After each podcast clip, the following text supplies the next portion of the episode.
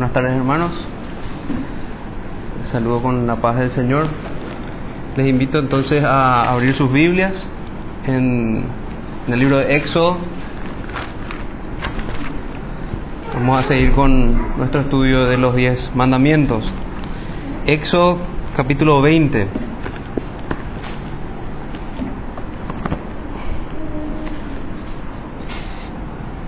Les invito también a ponerse en pie para, para leer su palabra. Vamos a estar leyendo los, los versículos del 8 al 11. Dice así la palabra de Dios. Acuérdate del día de reposo para santificarlo. Seis días trabajarás y harás toda tu obra, mas el séptimo día es reposo para Jehová tu Dios. No hagas en él obra alguna, tú, ni tu hijo, ni tu hija, ni tu siervo, ni tu criada, ni tu bestia, ni tu extranjero que está dentro de tus puertas. Porque en seis días hizo Jehová los cielos y la tierra, el mar y todas las cosas que en ellos hay, y reposó en el séptimo día. Por tanto, Jehová bendijo el día de reposo y lo santificó. Dios bendiga su palabra. Tomen asiento, hermanos. Bueno, como título y como veníamos, como vengo poniendo en esta serie de los mandamientos, preguntas para recordar en, nuestro nuestro tema. La pregunta que tenemos como título es, ¿es el día de reposo recordado y santificado? ¿O es olvidado y menospreciado? Si quieren tomar nota, entonces es, ¿es el día de reposo recordado y santificado? ¿O es olvidado y menospreciado? Por nosotros, ¿sí? El tema de hoy es el cuarto mandamiento, que nos nos va a llevar a que Dios estableció un tiempo destinado a la adoración. Lo encontramos como vimos en Éxodo 20, del 8 al 11, pero también lo encontramos en Deuteronomio capítulo 5, donde para tener ambas exposiciones de los mandamientos, pido que vayamos un rato también ahí, para leer eh, Deuteronomio, perdón, capítulo 5, Deuteronomio capítulo 5, desde el versículo 12. Dice, guardarás el día de reposo para santificarlo, porque Jehová tu Dios te ha mandado. Seis días trabajarás y harás toda tu obra, mas el séptimo día es reposo a Jehová tu Dios. Ninguna obra harás tú, ni tu hijo, ni tu hija, ni tu siervo, ni tu sierva, ni tu buey, ni tu asno, ni ningún animal tuyo, ni el extranjero que está dentro de tus puertas, para que descanse tu siervo y tu sierva como tú. Acuérdate que fuiste siervo en tierra de Egipto, y que Jehová tu Dios te sacó de allá con mano fuerte y brazo extendido, por lo cual Jehová tu Dios te ha mandado que guardes el día de reposo. Hasta ahí el cuarto mandamiento expuesto en Deuteronomio. Vayamos entonces a una breve introducción que nos va a recordar lo que vimos hasta ahora. Tenemos hasta aquí que en, el, en primer lugar solo debemos adorar al único Dios vivo. Delante de su rostro debemos andar. Eso fue lo que aprendimos en el primer mandamiento. En, segundo lugar, solo debemos adorar a Dios por los medios que Él ha establecido por Cristo y en obediencia a su palabra, no a nuestra imaginación. Eso aprendimos en el segundo mandamiento. En tercer lugar, solo debemos levantar el nombre de Dios para santificarlo, honrarlo y bendecirlo. Cualquier uso inapropiado o bajo de su nombre nos hace culpables y de ninguna manera inocentes. Es lo que dice el tercer mandamiento. Este cuarto mandamiento que recordemos se da Dios hablando de manera particular al, pueblo de Israel que, que, acudió a él al pie de una montaña y con imágenes de terror en realidad para ellos. Había fuego en esa montaña, había temblor en esa montaña y también en sus corazones, es lo que Dios quería comunicar ahí. Este cuarto mandamiento nos muestra que hay un tiempo especial que Dios ha designado para que lo adoremos como su pueblo escogido y salvado. Muchos dicen que, que este mandamiento ha sido abrogado. Esa es la discusión. Otros que este mandamiento no está escrito en el corazón, ya que la conciencia no les acusa en lo absoluto. Y otros, tomando en vano la santa palabra, arguyen que a la luz de la libertad cristiana ellos están exentos de su cumplimiento y de exigir, y, por tanto no podemos exigir la obediencia, sino que ellos acusan esto de legalismo y como algo demasiado judío. Esas son las acusaciones y voy a dar una breve respuesta a esto antes de ir a, los, a nuestra exposición. Primeramente, la ley moral santa de Dios es una unidad orgánica. Es lo que vemos en Santiago 2, 8 al 9. Vayamos a Santiago para que entendamos que, a qué nos referimos con que es una unidad. Santiago capítulo 2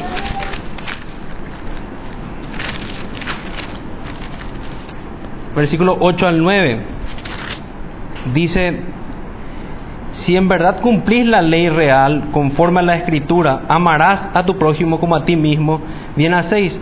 Pero si hacéis acepción de personas, cometéis pecado y quedáis convictos por la ley como transgresores. Porque cualquiera que guardare toda la ley, pero ofendiere en un punto, se hace culpable de todos los mandamientos.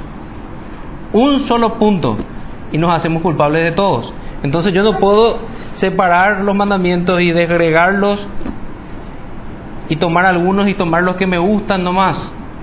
Este cuarto mandamiento es parte de los diez. ¿Acaso tenemos tan solo nueve mandamientos entonces? Esa es la pregunta que deberíamos hacernos si este mandamiento no está vigente. Segundo, el corazón puede llegar a profundidades de tinieblas y endurecimiento. Esto en respuesta a, lo que la gente dice que no está escrito en su conciencia, que su conciencia no les acusa, no está escrito en su corazón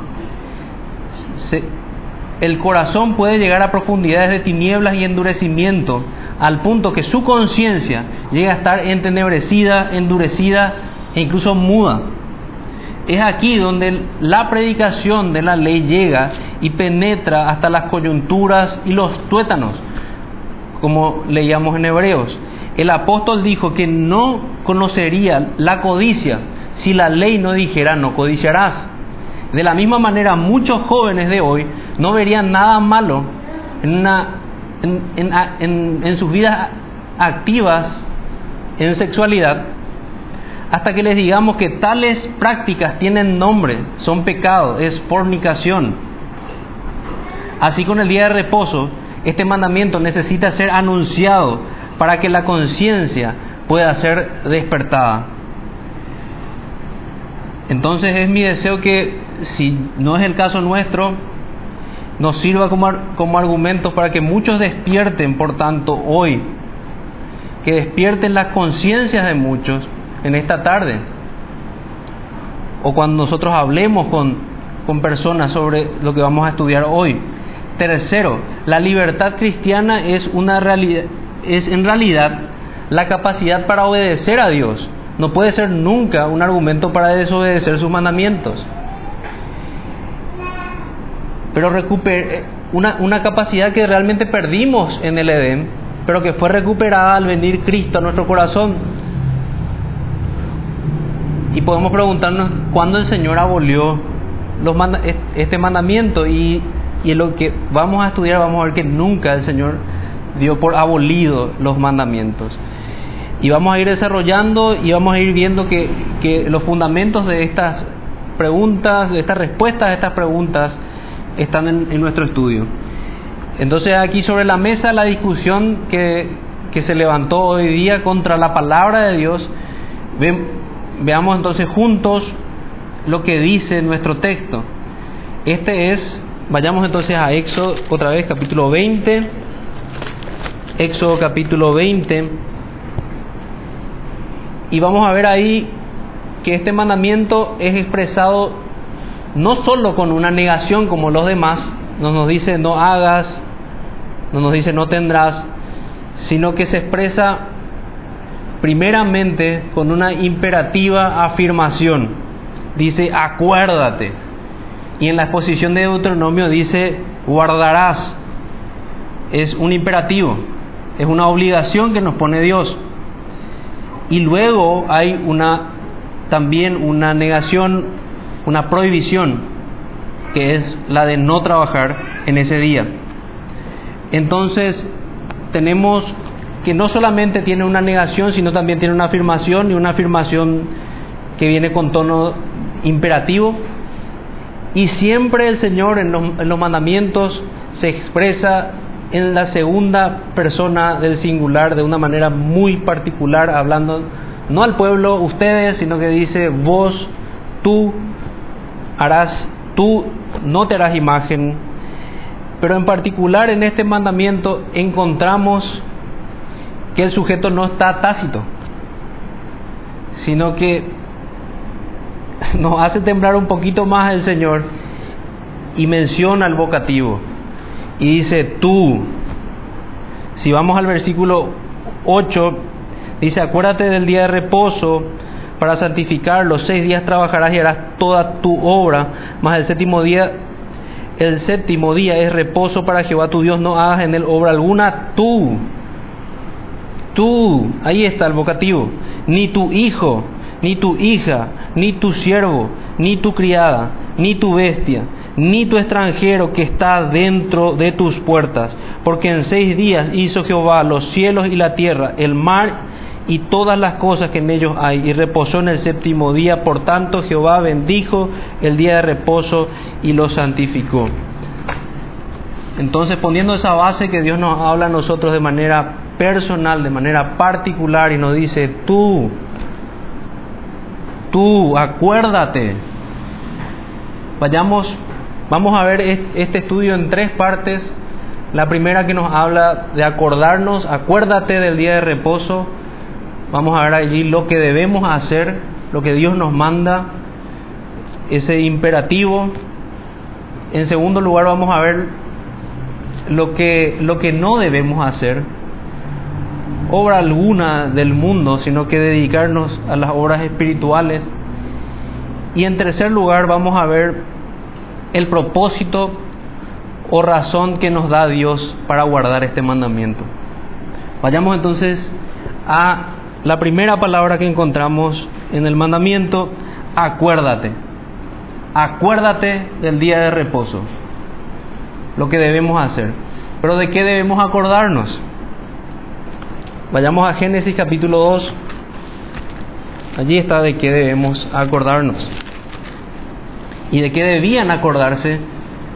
De qué debía acordarse este pueblo que estaba recibiendo de manera muy particular estos mandamientos.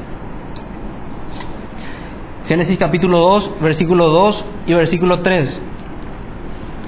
Y acabó Dios en el día séptimo la obra que hizo y reposó el día séptimo de toda la obra que hizo. Y bendijo Dios el día séptimo y lo santificó, porque en él reposó de toda la obra que había hecho en la creación. Entonces vemos que debían recordarse que el reposo fue instituido en la creación. Primeramente, que acabó Dios la obra que había hecho en seis días. En segundo lugar, que reposó en el día séptimo. Y allí podemos meditar un poquito en esa palabra reposar, de la cual deriva la palabra sábado. Sábado no significa eh, que, que, es Shabbat, ¿verdad? Que es descanso. No quiere decir que reposo sea sábado. Esa es la aclaración que quiero hacer.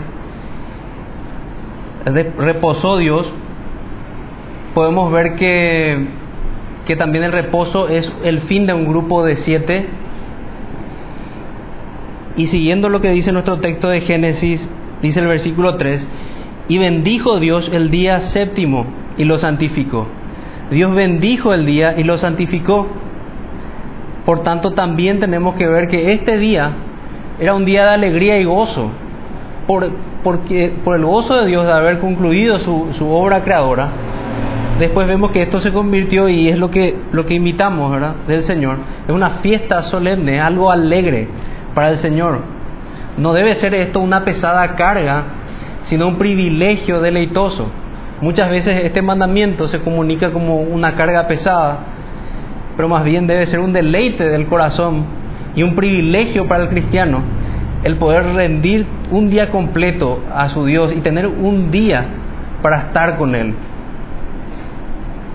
Como cuando, cuando valoramos mucho la compañía de un amigo o, o la de nuestra, nuestro esposo o esposa y queremos pasar todo un día o más tiempo aún con Él. Así, es, así debe ser nuestro corazón si amamos al Señor, desear pasar tiempo con el Señor, es natural desear este día. Después vemos que en este día, el día séptimo, reposó de toda la obra que había hecho en la creación, nuestro Señor. Aquí no debemos entender, haciendo algunas aclaraciones, que, que Dios se cansaba por pronunciar sus palabras, porque Él creó todas las cosas con su voz, sino más bien debemos entender que habiendo terminado, se sentó en su trono a recibir la gloria de su creación. Eso es lo que tenemos que tener en, en, la mente. Dios se sentó a recibir la gloria de lo que había hecho, de toda su obra creadora. Podemos ver un tipo de esto cuando, cuando vemos a David en Segunda de Reyes 11, 19. El reposar de, de nuestro rey podemos ver tipificado allí. Segunda de Reyes 11, 19 al 20. Segunda de Reyes, capítulo 11, versículos 19 al 20. Dice, después tomó los jefes de después tomó a los jefes segunda sí, segunda de Reyes 11 19 al 20. Después tomó a los jefes de centenas, los capitanes, los guardias y todo el pueblo de la tierra y llevaron al rey desde la casa de Jehová y vinieron por el camino de la puerta del, de la guardia a la casa del rey y se sentó el rey en el trono de los reyes y todo el pueblo de la tierra se regocijó y la ciudad estuvo en reposo, habiendo sido Atalía muerta a espada junto a la casa del rey. Pero el énfasis que quería subrayar que es tipo del reposo de nuestro Señor es allí. Cuando se sienta el rey, el pueblo reposó, dice. Se sentó el rey en el trono de los reyes y todo el pueblo de la tierra se regocijó y la ciudad estuvo en reposo. La misma actitud que tenemos que tener nosotros cuando vemos a nuestro Señor sentado en su trono. Tenemos que regocijarnos y tenemos que descansar en esa mirada, mirando al Señor allí. Nuestro Rey entronizado reposa para recibir alabanzas. Podemos ir a Salmo 132, 7 al 9. Salmo 132, 7 al 9.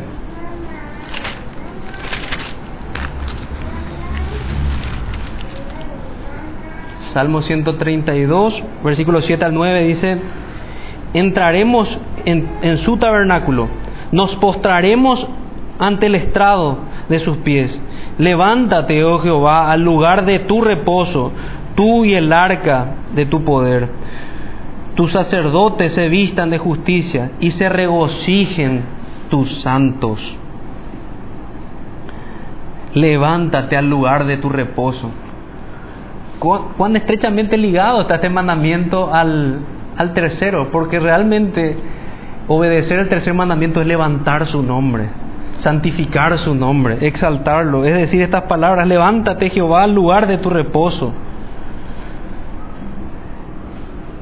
Entonces, es lo que debían acordarse, debían acordarse de aquella imagen en la creación. El reposo fue instituido, instituido perdón, ahí para imitar lo que había hecho el Señor, para imitar su descanso. Imitamos, y esto vamos a ver también, tanto la, el trabajo de Dios como el descanso de Dios. Ahora podemos ver también como para para ver que este mandamiento fue instituido ya antes, por eso el Señor le dice que se acuerden, podemos ver ejemplos antes de la promulgación de los diez mandamientos. Y uno de ellos eh, mencionado es el de Noé y el arca. Si vamos a Génesis 7, vemos cómo Dios se presentaba a Noé cada siete días, en ciclos de siete días, como si cada nueva acción en el arca esperara hasta después de un día de reposo. Eso podemos ver en Génesis 7.4, por ejemplo, que dice, porque pasados aún siete días, yo haré llover sobre la tierra cuarenta días y cuarenta noches, y raeré de sobre la faz de la tierra a todo ser viviente que hice. Después si vemos el versículo 10, dice, y sucedió que al séptimo día las aguas del diluvio vinieron sobre la tierra y, capítulo 8, versículo 10, dice, esperó aún otros siete días y volvió a enviar la paloma fuera del arca. Y el versículo 12 dice, y esperó aún otros siete días y envió la paloma, la cual no volvió ya más a él. Después podemos ir un poco más adelante y, y llegando a Éxodo ya, un poquito antes de la promulgación de la ley, también en el libro de Éxodo, capítulo 16, vemos que Dios establece la doble provisión para guardar el día de reposo, la doble provisión del maná, para no tener que recoger en día de reposo. Esto está en Éxodo capítulo 16, versículo 23. El capítulo 16 dice, Dios da el maná, versículo 23 dice, y él les dijo, esto es lo que ha dicho Jehová, mañana es el santo día de reposo, el reposo consagrado a Jehová. Lo que habéis de coser, cosedlo hoy y lo que habéis de cocinar, cocinadlo hoy, y todo lo que os sobrare, guardadlo para mañana. Eso fue establecido en Éxodo antes de que lleguemos a Éxodo capítulo 20. Y luego también podemos ver que hubo un caso de una persona que fue juzgada, que fue juzgada por por no guardar el día, el día de reposo. Eso también está en este contexto antes de que, de que fuera dada la ley. Eso nos enseña a nosotros que al igual que los, con los otros mandamientos, la paga del pecado es la muerte. Nos enseña también, con el mismo tono del mandamiento anterior, el tercer mandamiento, que Dios no tendrá de ninguna manera por inocente al culpable quien no obre conforme a lo que Jehová ha mandado. Vamos nuevamente a la exposición de los mandamientos en Deuteronomio, porque allí aparecen estas palabras. Deuteronomio capítulo 5. Deuteronomio capítulo 5, versículo, versículo 12 dice, guardarás el día de reposo para santificarlo.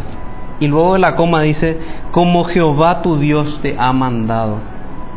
Nosotros debemos obrar como Dios nos manda, no conforme como venimos diciendo ya, conforme se nos antoja o conforme nosotros nos place, sino conforme Dios ha mandado. Ahora, habiendo visto eso, debemos por tanto, guardar este mandamiento como un tesoro, debemos ver que es así. Porque es el mandamiento, este mismo mandamiento, este el que es imperativo con el recordarnos del día de reposo, expresado en Deuteronomio, varía en esta palabra. En lugar de decirnos acuérdate, acá ya da por sentado que el pueblo conocía el mandamiento en Deuteronomio capítulo 5 y dice guardarás. Y a esto es lo que me refiero guardar como un tesoro.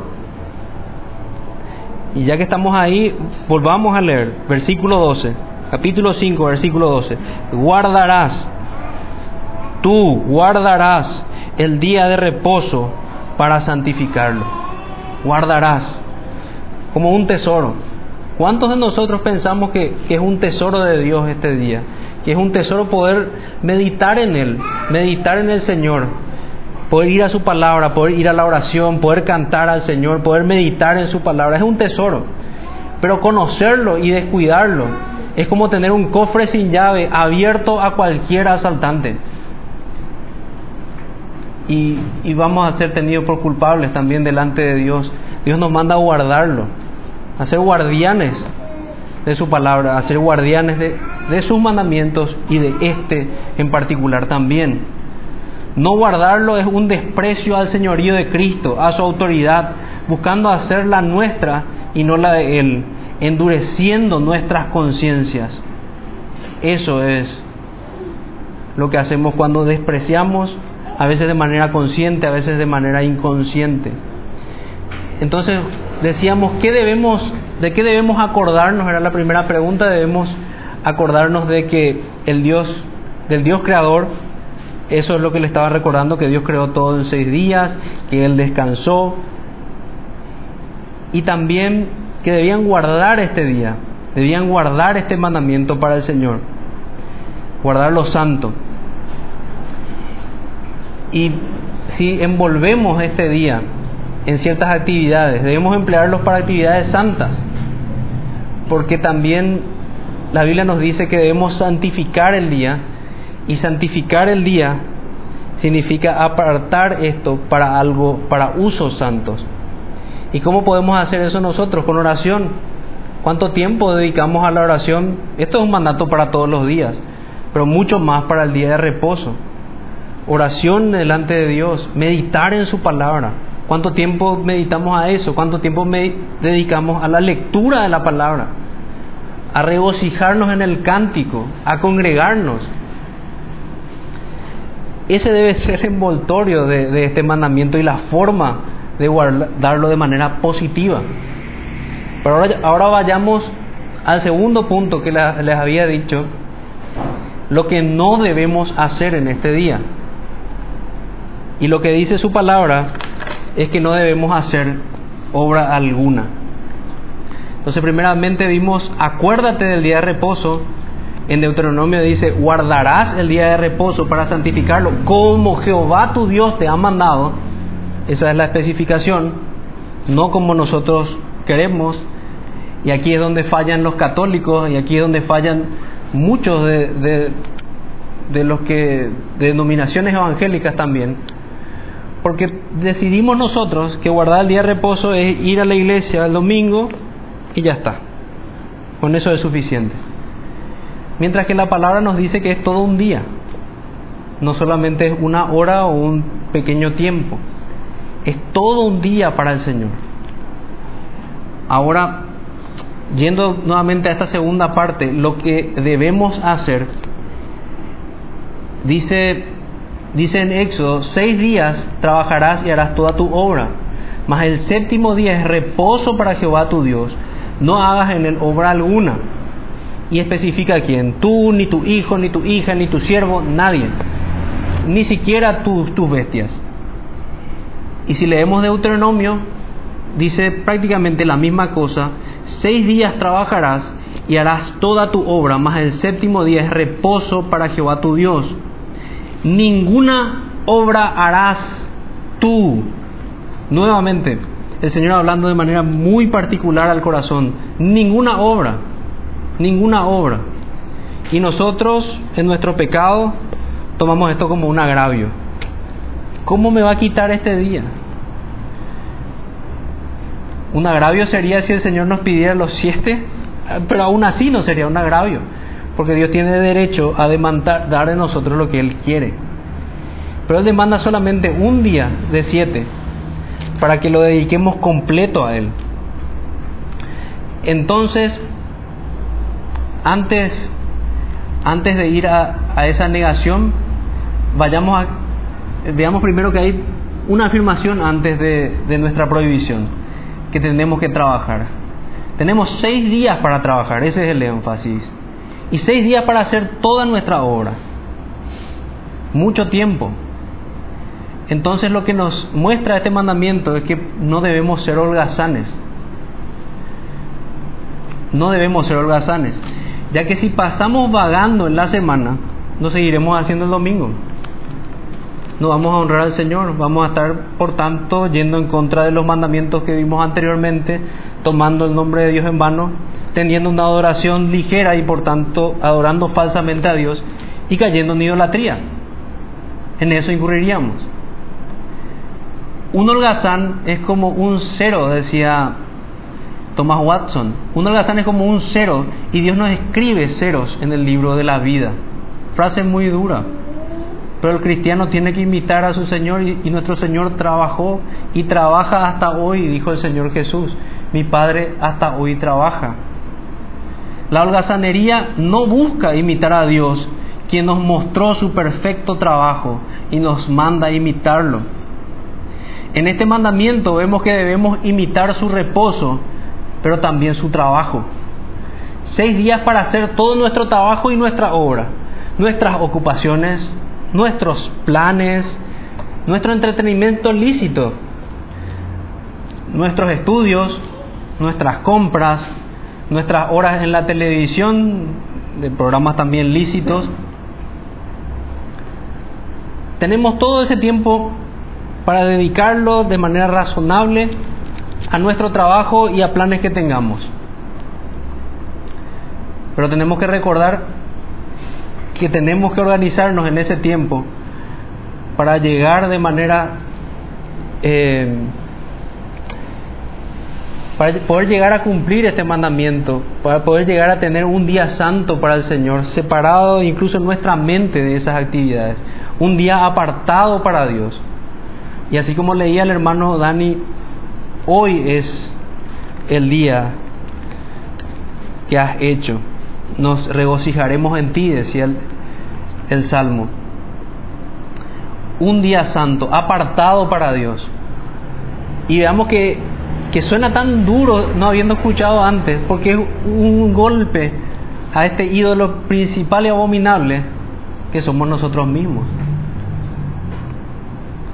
Es un golpe a la idolatría del ego, a recordar que nosotros no somos nuestros señores, sino que tenemos un amo a quien debemos de dar cuenta en todo. No debemos trabajar entonces ni hacer trabajar a otro. Desglosando el texto, tenemos ni a tu hijo, ni a tu hija. Vemos ahí el, ambiente familiar. Quiere decir que yo debo enseñar, no solamente no hacerles trabajar, sino que enseñarles qué dijo el Señor acerca de este mandamiento, qué deben hacer y qué no deben hacer. Ni mi siervo, ni tu criada, ni tu sierva. Yo no tengo por qué hacer trabajar a nadie. Ni siquiera tu bestia, buey, asno, ni ningún animal tuyo. Mis empresas o nuestras empresas tienen que cesar sus actividades. No tenemos que hacer, tenemos que hacer que toda la maquinaria de, nuestro trabajo frene, ni siquiera nuestra bestia, dice. Incluso con eso mostramos que, honramos el Día del Señor. Era un testimonio para el mundo. Y así tiene que seguir siendo para nosotros. Y termina diciendo, ni tu extranjero. Alguien que está, podemos, podemos pensar, incluso alguien que está fuera de la iglesia. Y pensamos aquí, ¿puedo entonces yo ir en el día del Señor a comprar cosas en el supermercado? ¿Puedo ir a restaurantes? hacer consultas profesionales, hacer trabajar a otro. Bueno, a mí me gustaría que responda, que le preguntemos esto a Nehemías y vayamos a la respuesta que él da. El profeta Nehemías, en el capítulo 13, desde el versículo 17 al 18.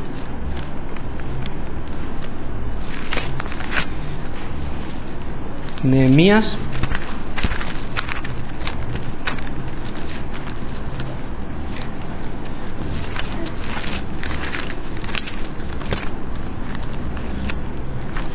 capítulo 13. versículo 17 al 18.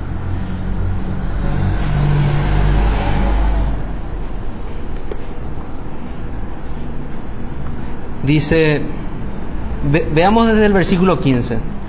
En aquellos días vi en Judá algunos que pisaban en lagares en el día de reposo y que acarreaban haces y cargaban asnos con vino y también de uvas, de higos y de toda suerte de carga y que traían a Jerusalén en día de reposo y los amonesté acerca del día en que vendían las provisiones.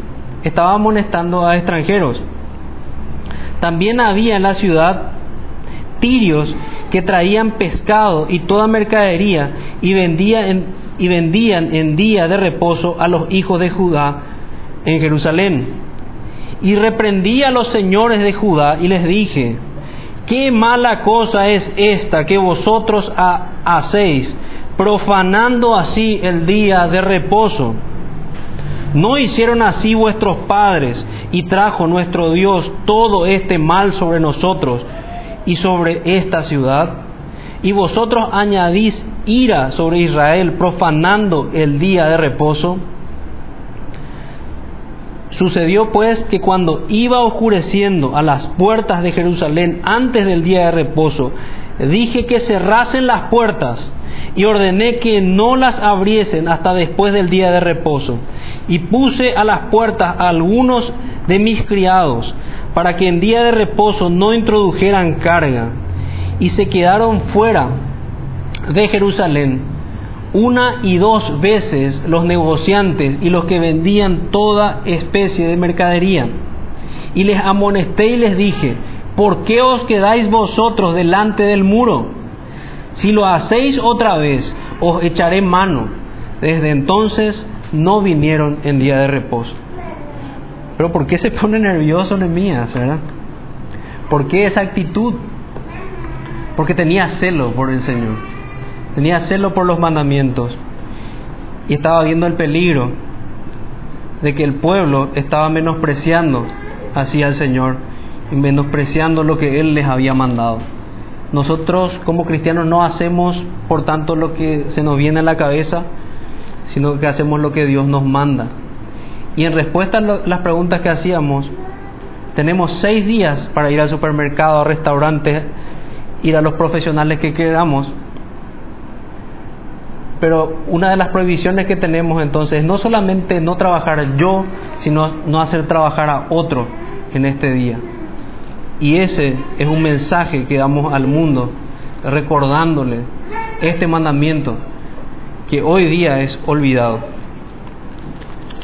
incluso menospreciado. Jeremías capítulo 17, versículo 27. Podemos preguntar también a Jeremías qué opina él, qué dice el profeta.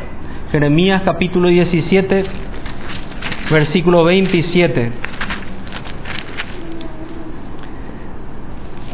17, 27 dice, pero si no me oyereis para santificar el día de reposo y para no traer carga ni, ni meterla por las puertas de Jerusalén en día de reposo, yo haré descender fuego en sus puertas y consumirá los palacios de Jerusalén y no se apagará.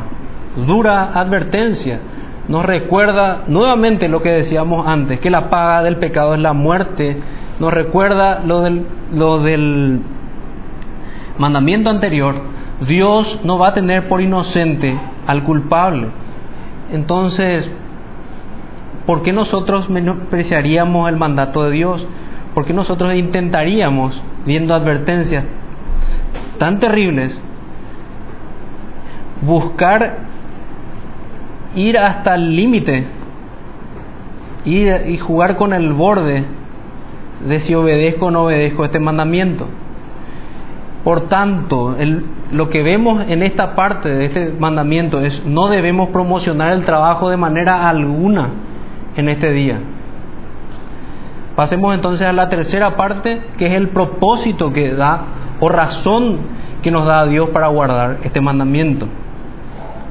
Primero, este mandamiento Y aquí es la aquí realmente está la la distinción, la diferencia más grande que hay entre Éxodo y Deuteronomio, porque en Éxodo se da un motivo y en Deuteronomio se da otro motivo, otra razón para guardar el día de reposo.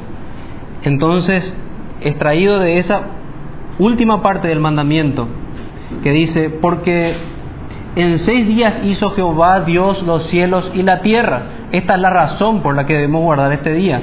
El mar y todas las cosas que en ellos hay. Y reposó en el séptimo día. Por tanto Jehová bendijo el día de reposo y lo santificó. Bendijo el día de reposo. Entonces, primeramente, la primera razón que vemos es un recordatorio de la creación en seis días. Siempre debe haber un día de conmemoración de la creación y por consiguiente de adoración y de instrucción. Y como vemos que esta ley moral es mandato para el corazón, no es solamente para la iglesia. Este es un mandato para todo hombre. Es ley moral. Por eso Dios nos recuerda Génesis, es la creación. Todo hombre. También vemos, y ya yendo a Deuteronomio, Deuteronomio aquí recién usa el verbo acuérdate, pero nos manda al pueblo acordarse de otra cosa. Acuérdate que fuiste siervo en tierra de Egipto y que Jehová tu Dios te sacó de allá con mano fuerte y brazo extendido por lo cual Jehová, tu Dios, te ha mandado que guardes el día de reposo. Cierra nuevamente con la idea que había empezado en Deuteronomio de guardar. Tu Dios te ha mandado que guardes el día de reposo. Acuérdate que fuiste sacado de tierra de Egipto.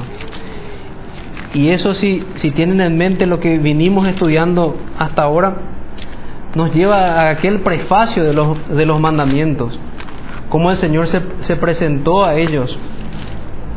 Vayan a Éxodo capítulo 20, vayamos juntos y veamos cómo empezaban la exposición de los mandamientos y habló Dios todas estas palabras diciendo, yo soy Jehová tu Dios que te saqué de la tierra de Egipto, de casa de servidumbre. Ese era el prefacio.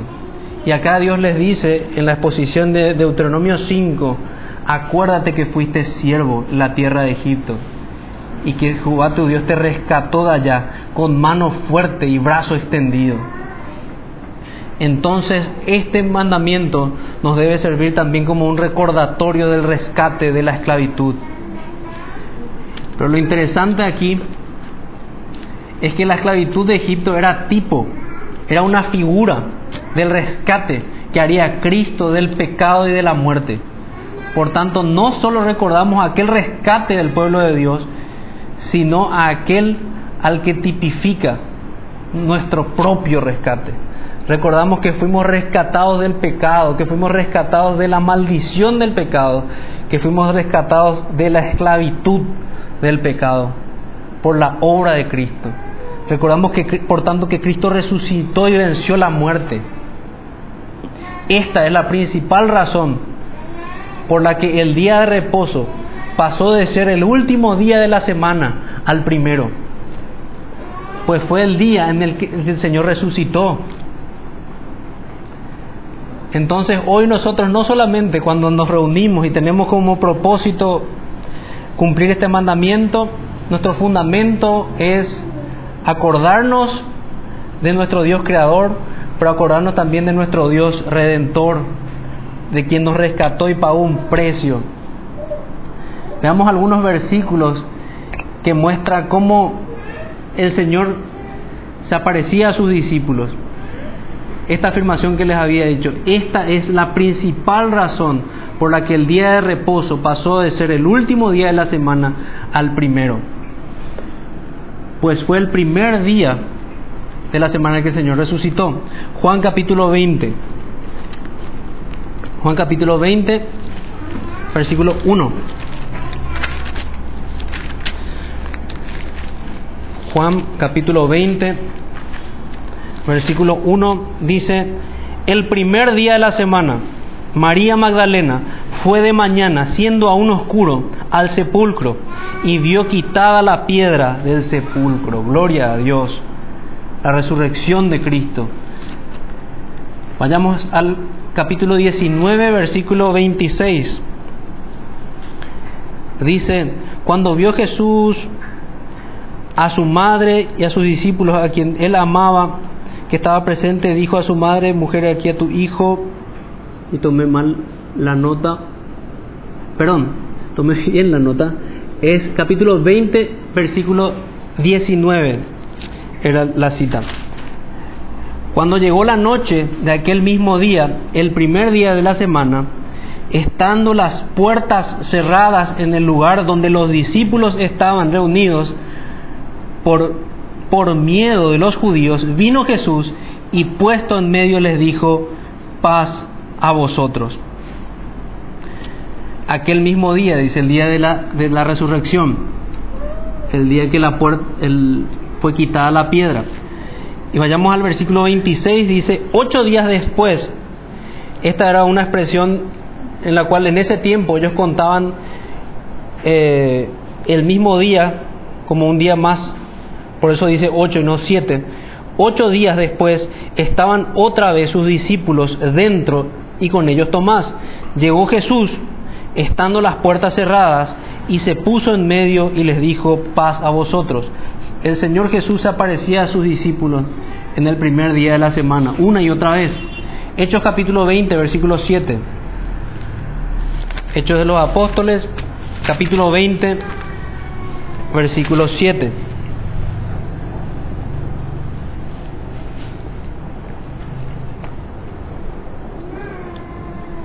Dice, el primer día de la semana, reunidos los discípulos para partir el pan, Pablo les enseñaba habiendo de salir el día siguiente y alargó el discurso hasta la medianoche.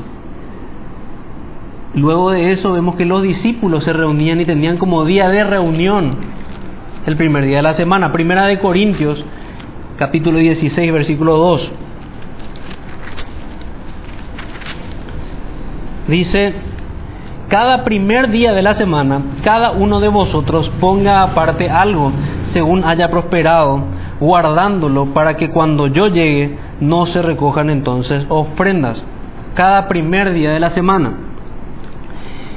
Y por último, en estas citas que tengo al respecto, vamos a Apocalipsis capítulo 1, versículo 10. El apóstol Juan dice, yo estaba en el Espíritu en el día del Señor y oí detrás de mí una gran voz como de trompeta. Una gran voz como de trompeta que le decía, yo soy el alfa y el omega, el primero y el último. Entonces, este día, el primer día de la semana, fue, fue el día de adoración para los cristianos, fue el día de adoración para el pueblo de Dios a partir de la resurrección de Cristo y es lo que, lo que a partir de ahí vemos que se le denomina como el día del Señor o el reposo cristiano. Esta es la más grande de las obras de Dios, la salvación.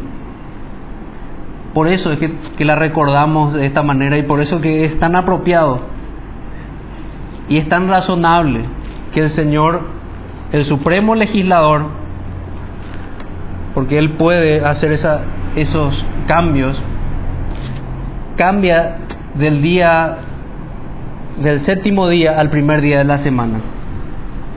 La gloria de redención, podemos meditar en esto, es mayor que la, la gloria de la creación. En la primera la voz de Dios, la segunda vemos la sangre de Dios. La primera el dedo de Dios, la segunda su brazo extendido, no creando de la nada, sino salvando a quienes fueron hechos menos que nada. Estos somos nosotros. Cristo es el Señor del día de reposo. Entonces, ¿cómo pudiera Él abolirlo? En Marcos capítulo 2, versículos 27 al 28. Si podemos ir a Marcos, Evangelio de Marcos capítulo 2 versículo 27 al 28. Dice, también le dijo, el día de reposo fue hecho por causa del hombre, y no el hombre por causa del día de reposo. Por tanto, el Hijo del Hombre es Señor aún del día de reposo. Gloria a Dios. Él es el Señor de este día. Mateo 12, 8. Mateo 12, 8.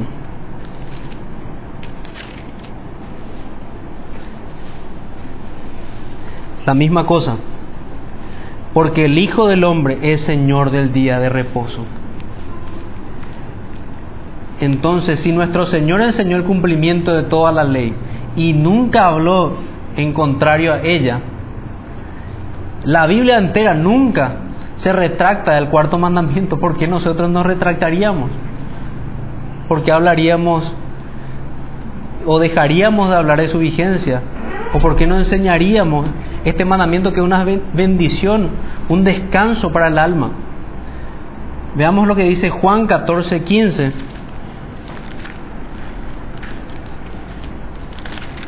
Para ver cómo el Señor afirmaba los mandamientos. Juan 14, 15.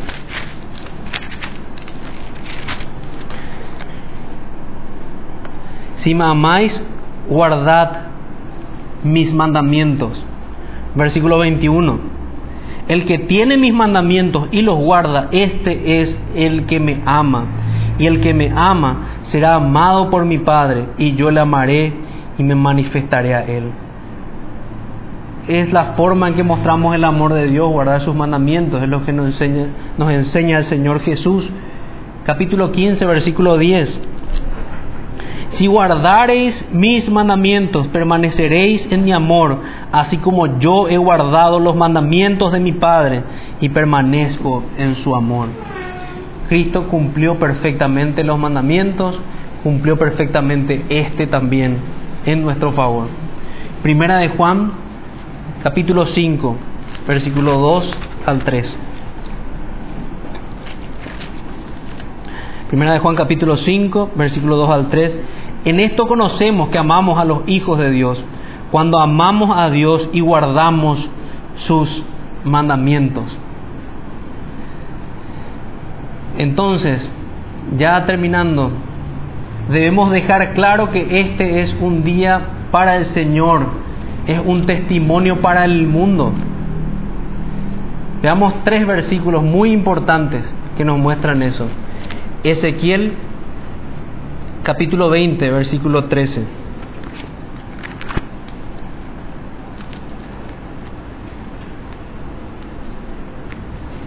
Ezequiel capítulo 20, versículo 13. Es el día del Señor y es un testimonio para el mundo.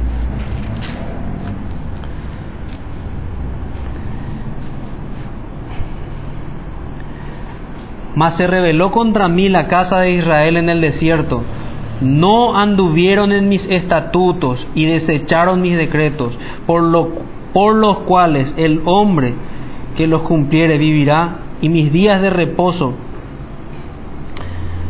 profanaron en gran manera. Dije, por tanto, que derramaría sobre ellos mi ira en el desierto para exterminarlos.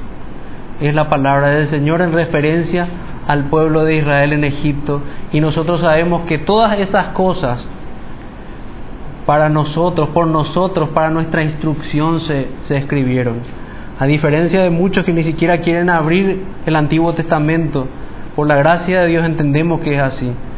Cada palabra del Señor es rica y cada historia de estas que nos muestra desobediencia en el pueblo nos tiene que recordar que ese mismo corazón malo está también en nosotros y que contra eso debemos luchar y que para eso son estas advertencias.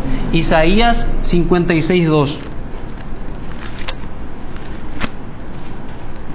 Isaías 56.2. Una bienaventuranza. Bienaventurado el hombre que hace esto y el hijo de hombre que lo abraza, que guarda el día de reposo para no profanarlo y que guarda su mano de hacer todo mal. Bienaventurado. Y subrayen eso allí, que, que es realmente hacer mal el ir en contra de este mandamiento. Isaías 58, un poquito más adelante, versículo 13 al 14. Y esta es la instrucción más clara, más hermosa que encontramos al respecto del día de reposo. Es muy dulce la manera que, se expresa aquí. Y nos enseña el Señor en este, en este lugar de manera muy clara lo que veníamos diciendo ya de todos los mandamientos, que no, no solamente se refieren a, a algo externo, sino que se refieren al corazón. Versículo 13, 58, capítulo 58, versículo 13. Si retrajeres del día de reposo tu pie, de hacer tu voluntad en mi día santo, y lo llamares delicia, santo, glorioso de Jehová, y lo venerares, no andando en tus propios caminos, ni buscando tu voluntad, ni hablando tus propias palabras, entonces te deleitarás en Jehová.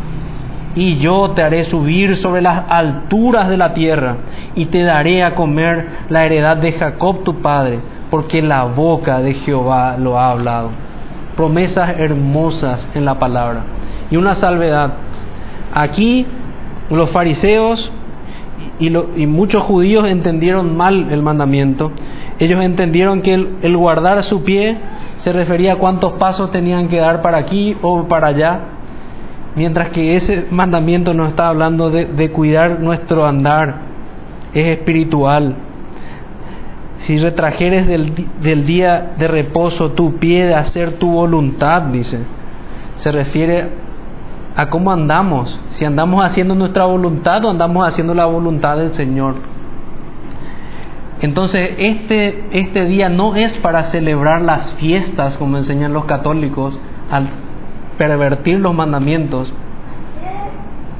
No es para celebrar, y ahí tenemos muchas fiestas que incluso muchos del pueblo evangélico celebran como actividad de la iglesia, entre ellas la Navidad, entre ellas Semana Santa y, otras cosas que Dios no nos manda. Dios nos manda una sola cosa y eso no queremos hacer. Nos manda guardar el día de reposo y celebrarlo con gozo al Señor. Este día no es para celebrar en nuestras fiestas y cumpleaños, pretendiendo que sea nuestro día y no del Señor. No, no es para eso es un día para el Señor. Eh, muchos se enfocan en qué no puedo hacer, qué puedo hacer. También aquí ya no voy a entrar en esa parte, la Biblia habla de ciertas excepciones, cuando se podría hacer algún trabajo y son casos de, necesidad y misericordia. Si tengo un hijo enfermo o una urgente necesidad, allí voy a recurrir a a, hacer trabajar a alguien en ese día. Pero si no hay tal necesidad y si no hay tal eh, acto de misericordia como ir a visitar a alguien, no hay justificativo. Solamente hay negligencia de parte nuestra de no haber usado bien esos días que, el Señor nos dio. Y manifestamos que no nos importa al final sus mandamientos. Vamos a, a ver una recapitulación entonces. Vimos ¿De qué debemos acordarnos? Debemos acordarnos de la creación, es lo que dice el texto. Debemos acordarnos de Génesis capítulo 2. En segundo lugar, vimos la, que, que no debemos hacer obra alguna en este día. No hay justificativos, a no ser de que estemos en una transición y buscando, tal vez tenemos un trabajo que que es nuestro sustento. Ahí se entienden. Por un tiempo, hasta que el hermano consiga un mejor trabajo. Pero no hay justificativo, por ejemplo, para estudiar en ese día. Y algunos incluso oran y le piden al Señor que le ayude en sus exámenes. Y decía un predicador español que, que desobedeciendo a Dios pedimos que nos ayude. En realidad ese, tuvimos todos los días anteriores para dedicar a eso y no lo hicimos. Entonces, no debemos trabajar ni hacer trabajar. y vimos los propósitos. El propósito era primeramente como recordatorio de la creación, recordatorio de la redención, la redención que tenemos en Cristo. Quisiera también leer algunas citas como, como reflexión. Es muy importante este mandamiento, es muy difícil también resumirlo. Es el más largo de los, de los mandamientos. John Flavel, un puritano, destacando, señala, eh, un puritano destacado, perdón, señala varios honores que Dios otorga al cuarto mandamiento. Y tenemos que preguntarnos, ¿son estas las características de un mandamiento inferior que puede ser tratado a la ligera hoy en día? A continuación se resume lo que dijo Flavel. Uno, es el más largo de todos los mandamientos. Dos, lo preceden un recordatorio y una advertencia solemnes. Tres, se da tanto en un sentido positivo como negativo, lo cual no sucede con los otros mandamientos. Cuatro, para fortalecer el mandamiento y exigir su cumplimiento, se presentan más argumentos que en cualquier otro mandamiento, como vimos a grandes rasgos aquí. Otra cita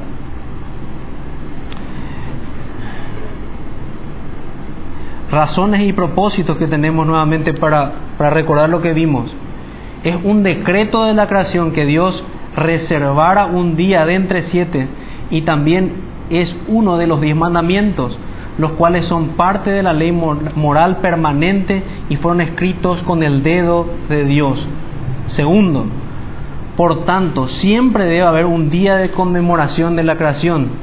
Tercero, la existencia de un día de adoración e instrucción debe continuar. Cuatro, se debe continuar con un día que recuerde y proclame la redención ahora en Cristo. Cinco, se debe continuar con la existencia de un día de descanso para todos los trabajadores, para que ellos también se beneficien de los propósitos anteriores.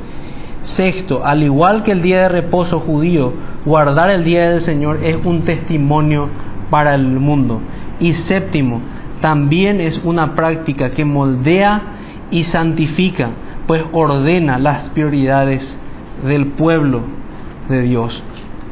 Este es un resumen de lo, que veníamos estudiando. Un muy buen resumen de, que hace el pastor Peter Masters. Tenemos, tenemos por tanto eso. Si amamos al Señor, esta no va a ser una pesada carga para nosotros. Va a ser un deleite que querramos cada día cumplir mejor hasta, hasta llegar a la estatura de Cristo.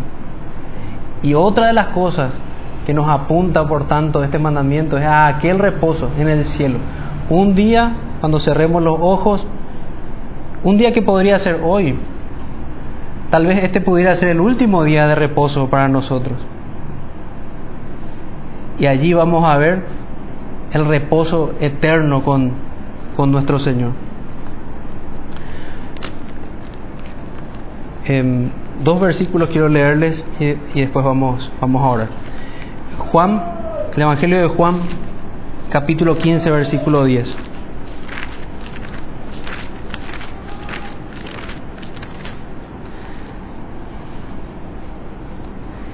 Si guardares mis mandamientos, permaneceréis en mi amor así como yo he guardado los mandamientos de mi Padre y permanezco en su amor, que habíamos leído.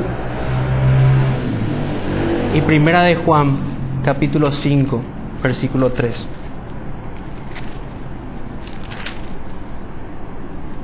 Pues este es el amor a Dios, que guardemos sus mandamientos, y sus mandamientos no son gravosos. Vamos a orar, hermano. Padre nuestro que estás en los cielos, te damos muchas gracias por tus palabras, Señor. Gracias por exponer tus mandamientos a nuestros corazones, por exponernos a ellos, por enseñarnos cómo debemos guardarlos. Gracias, Señor, porque porque tenemos este privilegio, porque nos das un recordatorio de la obra que hiciste y hoy lo estamos viviendo, Señor. Te damos muchas gracias, Señor, y te pedimos, nos encomendamos a ti, hasta aquel día, Señor, que, que tú tomes nuestras almas y entremos a, a aquel reposo tuyo en el cielo, aquel perfecto reposo. Oramos, Señor, en el nombre de Jesús, nuestro Salvador. Amén.